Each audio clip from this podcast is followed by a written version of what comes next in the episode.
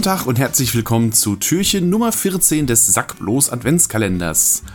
Ein weiterer Tag in der Vorweihnachtszeit, ein weiterer Griff bis zum Ellbogen in meine DVD-Sammlung und das alles nur, um folgenden Film zutage zu fördern.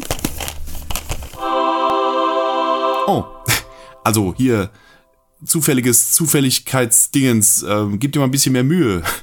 Der Herr der Ringe, die Gefährten. Ja, aber was beschwere ich mich? Es ist ein wunder wunderschöner Film, also sprechen wir drüber. Die Gefährten waren meine erste Berührung mit, dem, mit der Welt von Herr der Ringe. Ich habe zwar versucht, als der Film ins Kino kam, das Buch noch schnell zu lesen. Es ist mir nicht gelungen. Ich habe quasi nur das erste Viertel oder so geschafft, glaube ich. Bin dann halt trotzdem ins Kino. Ähm, es braucht ja auch das Buch nicht, um den Film zu verstehen, ist ja Quatsch. Also der Film war quasi so meine erste richtige tiefgehende Erfahrung, was, das, was den Herr der Ringe angeht. Und was soll ich sagen, ich war von Anfang an gehuckt. Allein die Welt, die das aufbaut, also der erste Teil lebt halt auch wirklich ganz stark von diesem, von diesem Worldbuilding, was halt von Anfang an direkt äh, ab der ersten Minute super funktioniert, auch wenn normalerweise ich das nicht so mag, wenn in Filmen der Anfang, also der, der, die, die Exposition quasi mit so einem Erklärtext gemacht wird. Also noch schlimmer wäre ja so eine Texttafel, wie es ja Star Wars macht, aber wenn dann am Anfang nur so ein Erklärbär kommt und erstmal erklärt, wie die Welt eigentlich aussieht, ist eigentlich nicht ganz so schön, aber ich verstehe schon, dass bei so einer riesen, bis ins Detail durchdachten Welt wie Mittelerde, dass man da äh, schon ein bisschen eine geraffte Erklärung am Anfang braucht. Aber das ist ja bei den Gefährten einfach super gemacht wenn da die Stimme von Galadriel von, von den Ringen, vom Ringkrieg erzählt und äh, ja, von den neuen Ringen und wie die Welt aufgebaut ist und wo dann der eine Ring gelandet ist, was mit Saruman passiert ist, so dieser ganze Prolog ist super stimmungsvoll gemacht, ist halt auch beeindruckend bebildert. Und ähm, ja, funktioniert halt super, um sich so ein bisschen auf diese Welt da einzulassen. Und wenn wir dann ins Auenland kommen, das ist halt auch immer wieder super ikonisch, so diese, diese wunderschönen Bilder von Neuseeland, äh, die ja, ja, die haben da quasi Hobbingen, haben sie ja kaum verändert. Sie haben sie ja quasi nur in die Hügel da Türen reingebaut und bums, hast du eine Hobbit, Hobbitsdorf. Also diese, allein diese, diese Bilder von Neuseeland immer, das sieht man ja im, äh, in Teil 1 noch das meiste davon. Immer wieder wunderschön. Gerade Anfang, wenn Frodo und Gandalf da auf dem Wagen Richtung Hobbingen fahren und sich da unterhalten, das ist halt auch immer wieder wunderschön mit seinem wenn er dann sein Feuerwerk für die kleinen Hobbit-Kinder macht. Ach Gott. Super.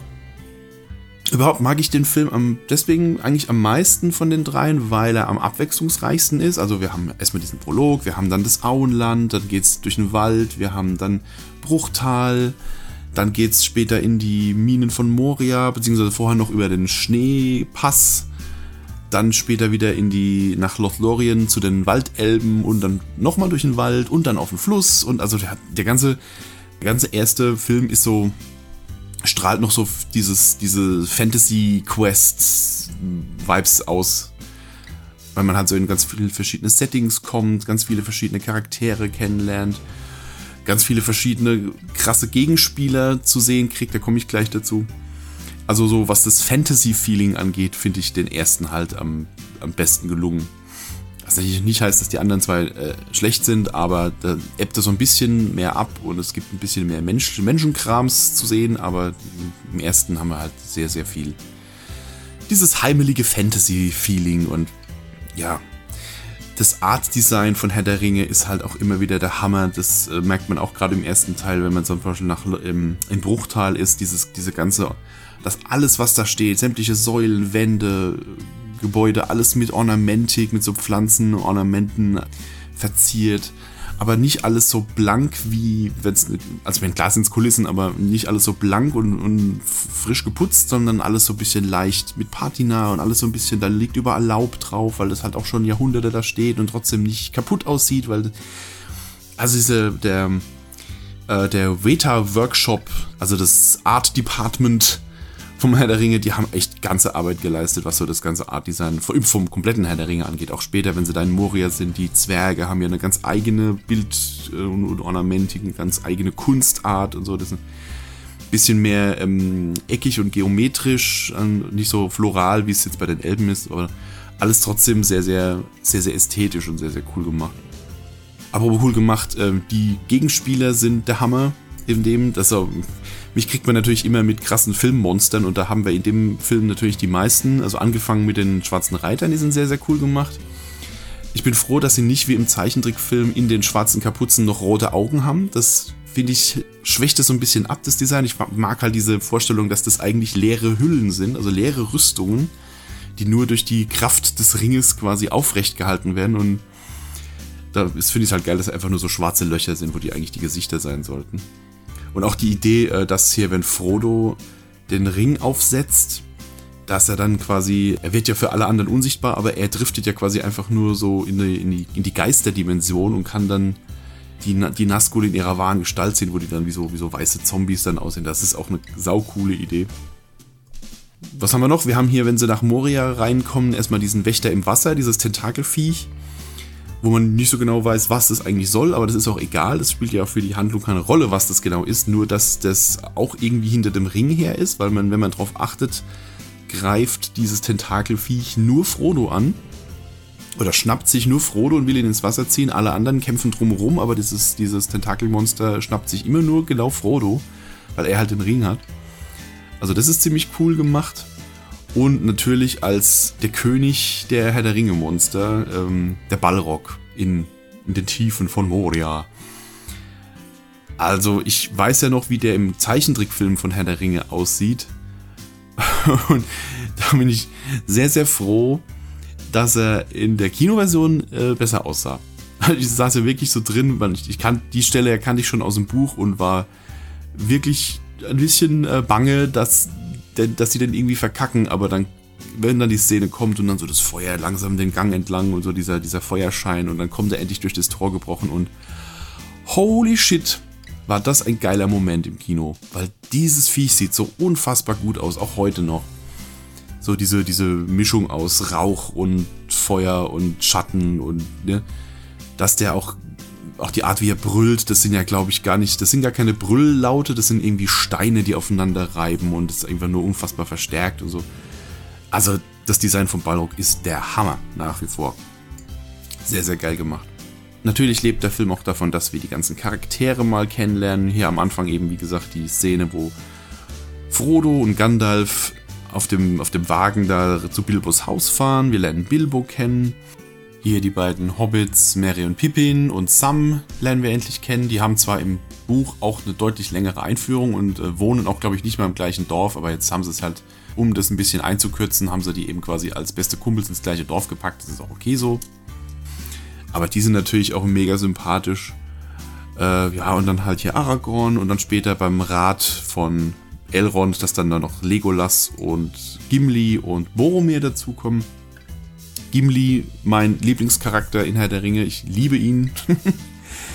und auch gerade später, wenn sich dann so langsam, also in dem Film jetzt noch nicht, aber wenn sich dann noch später diese, diese Bromance zwischen, zwischen Gimli und ähm, Legolas da ent, entfaltet, das finde ich immer super. Das ist wirklich, wirklich herzerwärmend. Äh, auch wenn sie in dem Film noch sehr ähm, grummelig miteinander sind.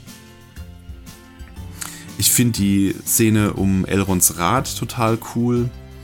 Ähm, vor allem, wenn die dann anfangen zu streiten und alle reden durcheinander und alle sind total aufgepeitscht und alle äh, streiten sich, wer jetzt den Ring haben darf und haben sollte. Und wenn dann irgendwann Frodo aufsteht und verzweifelt um sich guckt und dann irgendwann nur noch sagt, hier, ich, ich mach's, ich nehme den Ring. Und dann dieser Blick von, von Gandalf in Großaufnahme, wenn er so dieses nicht resigniert, ich weiß nicht, wie ich es beschreiben soll, diese, dieser wissende, traurige Blick, dass er jetzt quasi, er hat es quasi kommen sehen, aber jetzt ist es halt passiert, dass der kleine, wehrlose Frodo jetzt sich bereit erklärt, diese Bürde auf sich zu nehmen und dieser Blick, den Gandalf da hat, das ist ach, immer wieder, immer wieder Gänsehaut. Auch wenn sie ihn, muss ich dazu sagen, ihn für die in der Special Edition so ein ganz kleines bisschen kaputt geschnitten haben. Also die haben ja da so ein bisschen das erweitert, auch dieses, dieses, dieser Streit um den. Ähm, und da, ich weiß nicht, was es ist, irgendwie haben sie es so geschnitten, dass es nicht mehr ganz so stark wirkt wie in der Kinofassung. Äh, aber damit muss ich jetzt leben, weil ich gucke quasi nur noch die Special Editions von, von Herr der Ringe. Eben weil die so schön viel zusätzlichen, ähm, zusätzliches Material einfach dazufügen und nicht einfach nur geschnittene Szenen reinbatschen wieder, ob es Sinn macht oder nicht, sondern die halt wirklich den, das ganze Ding noch sinnvoll erweitern. Gerade in Teil 2 und 3 macht das einen riesen Unterschied. Äh, apropos sinnvoll erweitert, ähm, sinnvoll gekürzt haben sie es ebenfalls an mancher Stelle. Ich muss eh sagen, dass ich eigentlich mittlerweile, obwohl ich das Buch Herr der Ringe schon irgendwie mag, ich bin eigentlich hauptsächlich Fan vom Film, weil der Film halt eben dieses riesige Werk irgendwie so ein bisschen konsumierbarer zusammenfasst. Also ich bin tatsächlich mehr Fan vom Film als vom Buch. Und eine Sache, wo sie das Ganze so ein bisschen sinnvoll, finde ich, gekürzt haben, ist zum Beispiel die Tatsache, dass Tom Bombadil nicht im Film vorkommt. Das ist zwar eine faszinierende Figur im Buch, ähm, weil man ja auch nie so richtig erklärt kriegt, wer der eigentlich ist. Aber er trägt halt zur Gesamthandlung irgendwie nichts bei. Sie treffen ihn zwar, ihn zwar und ähm, bekommen dann diese, diese Schwerter, die sie dann, äh, mit denen sie dann später den nächsten König besiegen können, aber das. Ähm, er selber trägt halt zur Gesamthandlung nichts bei und da fand ich es jetzt gar nicht mal so doof, dass sie den jetzt da rausgeschnitten haben aus dem Film, weil man hätte sich ja dann doch bis zum Ende gefragt, was ist eigentlich mit ihm? Warum, was war mit, was, was macht der? Warum hilft er nicht mit und so? Also, dass Tom Bombadil da jetzt raus ist, finde ich okay. Äh, Fun Fact: Ein paar von den Sätzen, beziehungsweise von den Gedichten und Liedern, die Tom Bombadil im Buch singt oder rezitiert, die durfte dann im Teil 2 ähm, Baumbart sagen. Und auch der alte Weidenmann, dieser, diese lebende Weide, die gehört ja eigentlich auch zu dieser Tom Bombadil-Episode und die ist dann auch im Wald von Baumbart und darf da nochmal auftauchen. Ja, was haben wir noch? Äh, hier die, nach, dem, nach dem Ballrock die, die Todesszene von Gandalf. Die vermeintliche Todesszene von Gandalf. Ähm, mit diesem, mit diesem traurigen, mit dieser traurigen Musik, wenn dann dieser, dieser einsame Frauensopran da ähm, singt. Das ist auch jedes Mal wieder Gänsehaut kleine Anekdote, wir haben damit mal eine, einen Tod von einem äh, Rollenspiel, also als wir Pen and Paper gespielt haben, haben wir damit mal den Tod eines langjährigen Mitspielers, ähm, also der, der wollte aussteigen und hat sagen, wir haben dann quasi den Tod seines Charakters inszeniert und haben damit dann mit der, mit der Todesmusik von Gandalf das unterlegt und das hat tatsächlich das Ganze noch mal ordentlich aufgewertet.